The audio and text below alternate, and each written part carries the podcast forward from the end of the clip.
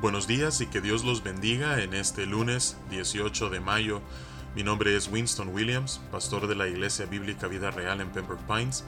Bienvenidos a nuestro primer episodio de Vida Devocional, un ministerio de la Iglesia Bíblica Vida Real, cuya misión es sembrar la verdad de la palabra de Dios en los corazones de los hombres y cosechar vidas nuevas para el reino de Dios. En esta mañana estaremos meditando en tres pensamientos a partir del el Salmo número 1, donde vemos un contraste bien marcado. Pero antes de hablar acerca de este salmo, vamos a darle lectura a, a, este salmo breve que contiene solamente seis versículos. Comenzando en el versículo 1, la palabra de Dios nos dice, Bienaventurado el varón que no anduvo en consejo de malos, ni estuvo en camino de pecadores, ni en silla de escarnecedores se ha sentado sino que en la ley de Jehová está su delicia y en su ley medita de día y de noche. Será como árbol plantado junto a corrientes de aguas, que da su fruto a su tiempo, y su hoja no cae, y todo lo que hace prosperará. No así los malos, que son como el tamo que arrebata el viento. Por tanto, no se levantarán los malos en el juicio, ni los pecadores en la congregación de los justos, porque Jehová conoce el camino de los justos, mas la senda de los malos perecerá. Brevemente, en este salmo vemos tres eh, puntos bastante importantes que nos eh, relata eh, el salmista. En primer lugar, vemos que hay bendición en guardar la palabra de Dios.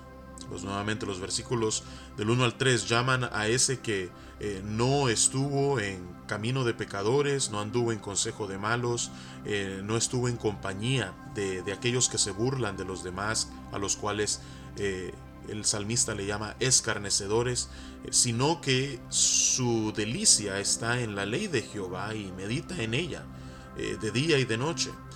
Entonces hay, hay, hay, bendición, debe considerarse bienaventurado eh, todo aquel que, tal cosa haga.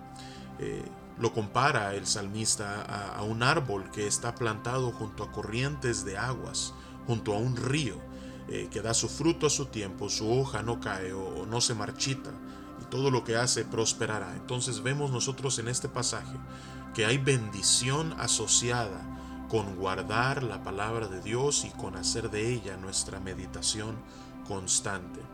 Pero en el versículo 4 nosotros vemos un contraste. Eh, dice el versículo 4, no así los malos, que son como el tamo que arrebata el viento. El tamo es lo mismo que paja. La paja no sirve para mucho, más que para ser echada en el horno y que sirva de combustible.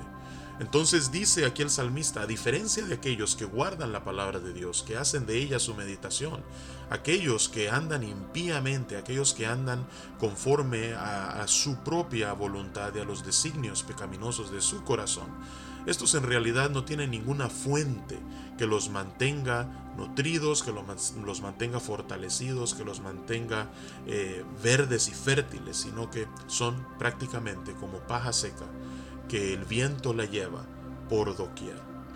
Así es que vemos nosotros ese contraste. Y en tercer lugar, vemos que aunque en ocasiones, ya que vivimos en un mundo donde el pecado ha corrompido eh, toda la creación de Dios, y vemos que la maldad eh, hace que el sufrimiento no esté distribuido equitativamente, eh, ni tampoco que sea proporcional a las acciones o al caminar de las personas. Por un lado vemos justos que sufren y vemos eh, injustos que pareciera que gozan de toda clase de deleites. Aunque eso sea la realidad de un mundo que ha sido alterado, que no es como ese diseño original que vemos en Génesis 1 y 2, dice los versículos 5 y 6 que Dios algún día hará justicia. Nuevamente dice el versículo 5, por tanto no se levantarán los malos en el juicio, ni los pecadores en la congregación de los justos, porque Jehová conoce el camino de los justos, mas los, la senda de los malos perecerá. Algún día Dios hará justicia, y a cada uno compensará conforme a sus obras. Así es que mientras ese día llega, nosotros podemos confiar en las palabras del Señor. Y como nos anima el versículo 1, 2 y 3, hacer de su palabra nuestra meditación, anclarnos en ella, que ella sea nuestra fuente de alimento para que aunque venga el calor, aunque venga a la tempestad, nosotros podamos ser como ese árbol que está plantado, enraizado al, junto al río y de esa manera poder resistir. Así es que vemos nuevamente estos tres pensamientos. Hay bendición en guardar la palabra de Dios. Ah, el contraste es como una paja seca que es llevada por doquier. Y en tercer lugar, Dios algún día hará justicia. Así es que vamos a, tomar un tiempo ah, y vamos a ir al Padre en oración.